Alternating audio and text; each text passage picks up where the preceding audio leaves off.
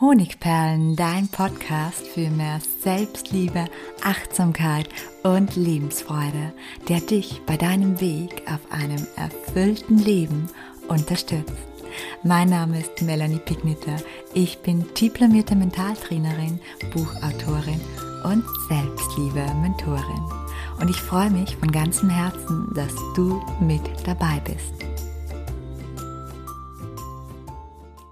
Hallo und schön, dass du heute wieder dabei bist bei einer neuen Podcast-Episode von mir, bei der es um dein inneres Kind geht, wie es in Zukunft übrigens im Podcast jetzt wieder häufiger der Fall sein wird und ganz speziell geht es um das pflegeleichte Kind in dir. Sprich, diese Podcast-Folge ist vor allem dann für dich geeignet, wenn du ein pflegeleichtes Kind warst oder wenn du vermutest, dass du ein pflegeleichtes Kind warst. Dann nämlich steckt sie vermutlich voller Erkenntnisse. Sie ist so pflegeleicht und reif für ihr Alter.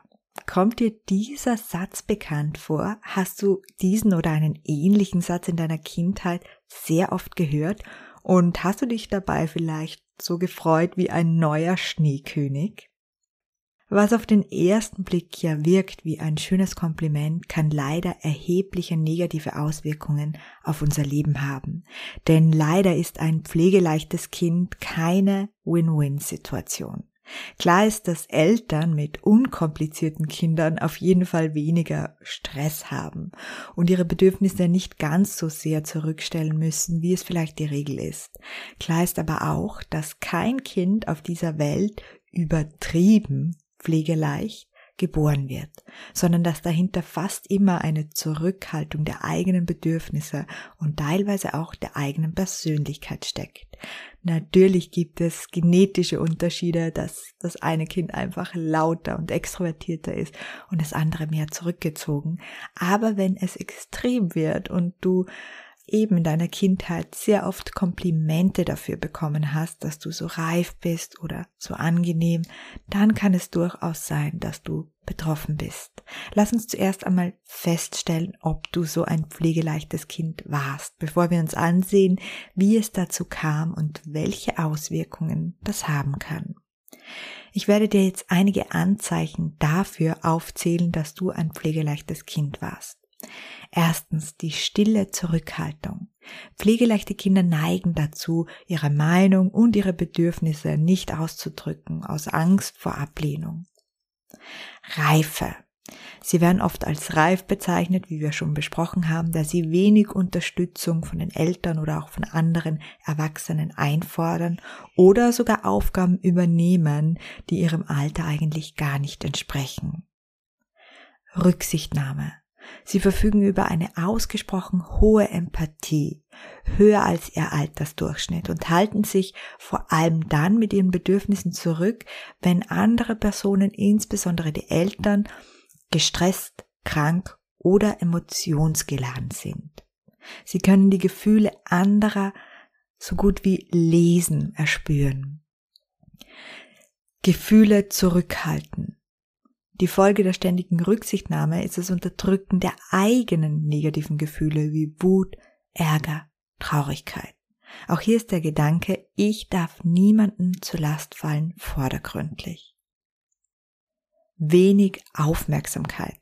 Aus demselben Grund fordern sie wenig Aufmerksamkeit ein. So kann es sich ergeben, dass zum Beispiel ihre Geschwister, die nicht so kompliziert nicht so unkompliziert sind, wesentlich mehr beachtet und behütet werden. Das Fatale dabei, Aufmerksamkeit ist Liebe pur und sie bekommen zu wenig davon. Und das letzte Anzeichen Unsicherheit.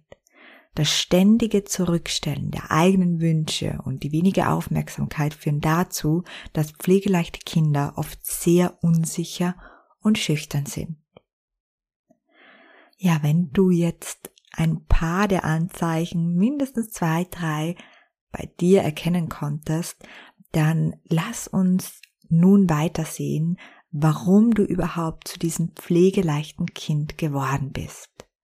Bestimmt gab es auch in deiner Schulklasse diese Wirbelwind- oder Rabaukenkinder. Aber du, insofern du ein pflegeleichtes Kind warst und dich in einem Anzeichen wiedererkannt hast, gehörtest wahrscheinlich nicht dazu.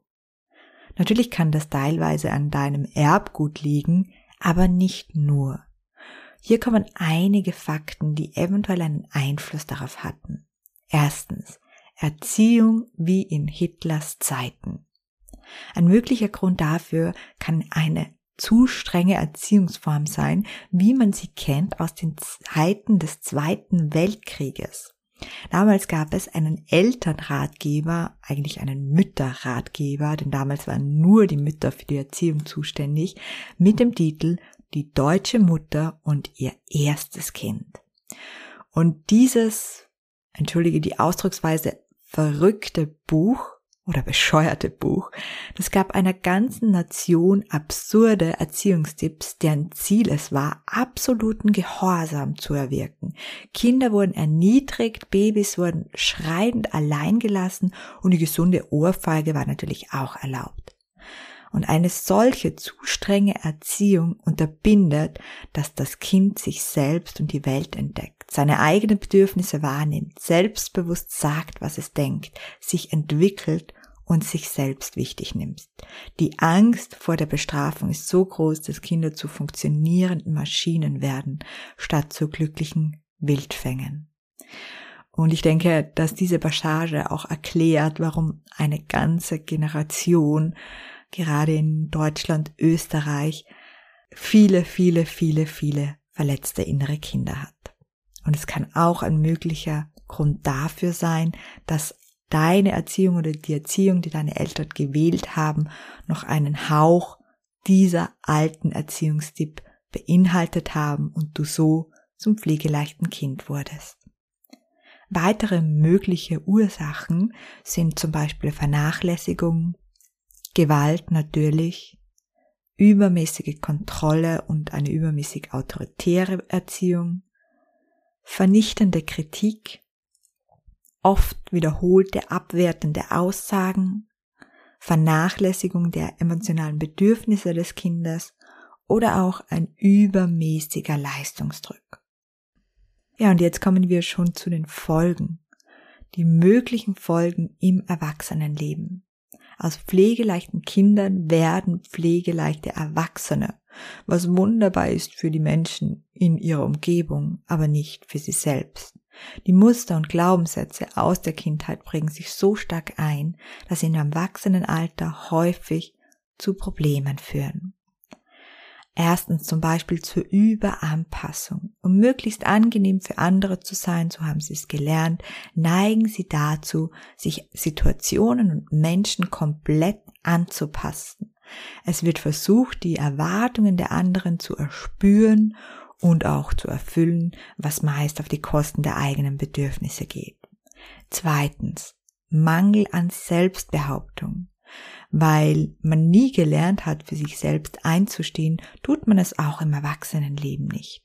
Es entsteht die Unfähigkeit, Grenzen zu setzen, Nein zu sagen, seine eigenen Wünsche zu äußern oder auch Konflikte zu bewältigen, für sich selbst in Konflikten einzustehen, sich selbst zu verteidigen. Drittens, Gefühle werden nicht gefühlt, weil man durch die vielleicht autoritäre Erziehung bereits als Kind gelernt hat, seine eigenen Gefühle zu unterdrücken, findet man im Erwachsenenalter nur schwer einen Zugang zu ihnen. Und man hat Schwierigkeiten, sie zu erkennen und noch mehr Schwierigkeiten dabei, sie zu kommunizieren. Viertens. Konfliktscheuheit und Harmoniesucht. Zudem werden Konflikte vermieden und eine häufige Devise von pflegeleichten Erwachsenen ist, ich muss es allen recht machen, um gemocht zu werden. Auch dadurch werden natürlich wieder die eigenen Wünsche und Bedürfnisse in den Hintergrund gerückt. Und fünftens, Schwierigkeiten in Beziehungen.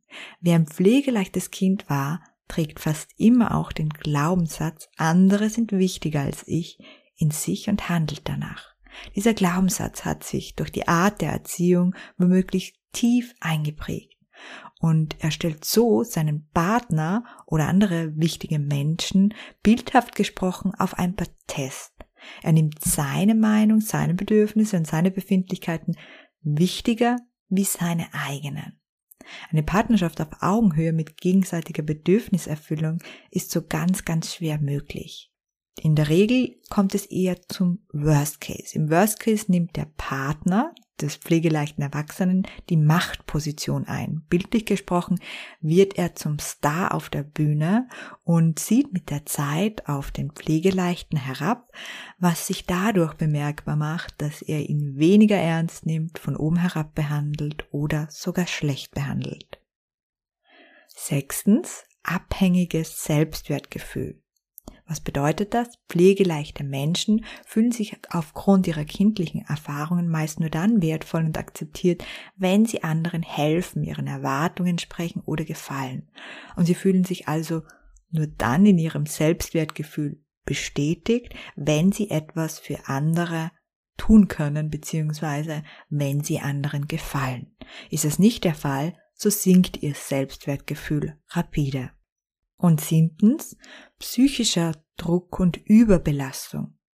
Ich will keine Last sein, daher muss ich meine Last alleine tragen, ist eine weitere Devise vieler Menschen, die als pflegeleichte Kinder aufgewachsen sind. Da sie ständig Erwartungen erfüllen und gefallen wollen, immer Ja sagen und ihre Gefühle verdrängen, entsteht ein immenser innerer Druck. Und dieser Druck, der führt natürlich zu Stress, kann innere Unruhe auslösen, ein hohes Maß an Unzufriedenheit, Burnout oder auch andere psychische Erkrankungen wie Depressionen. Es ist wichtig hier auch zu erwähnen, dass diese Auswirkungen nicht in jedem Fall auftreten und dass jeder Mensch einzigartig ist, das ist ganz klar. Wie kann ich dem pflegeleichten Kind in mir, wenn ich mich betroffen fühle, helfen? Wir kommen zu den Lösungsschritten. Der erste Schritt zur Veränderung ist immer das Erkennen. Womöglich hast du dich in einigen der oberen Auswirkungen, die ich jetzt genannt habe, wiedergefunden. Jetzt heißt es bewusst dagegen steuern. Übe dich in Selbstfürsorge. Lerne Schritt für Schritt Nein zu sagen und Grenzen zu setzen. Steh einmal mehr für dich selbst ein. Sprich mit einer vertrauten Person über deine Gefühle oder schreib sie zumindest auf. Geh ins Handeln.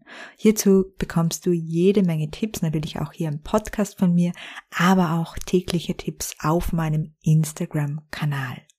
Wesentlich ist aber auch die Sache an der Wurzel zu backen, damit der Weg der Umsetzung klarer und vor allem einfacher wird.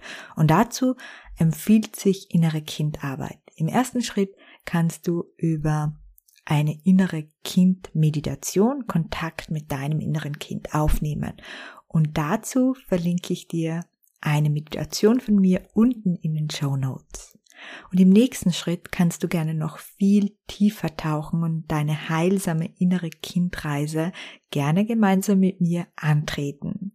In meinem sechs Wochen Programm, das im Frühherbst wieder startet, also gar nicht mehr so lange, befreie dein inneres Kind in der Variante nur für mich oder innere Kind Mentor, stelle ich dir unterschiedliche Strategien zur Verfügung, um alten Schmerz, Glaubenssätze vieles mehr aufzulösen und dein pflegeleichtes, verletztes inneres Kind zu heilen.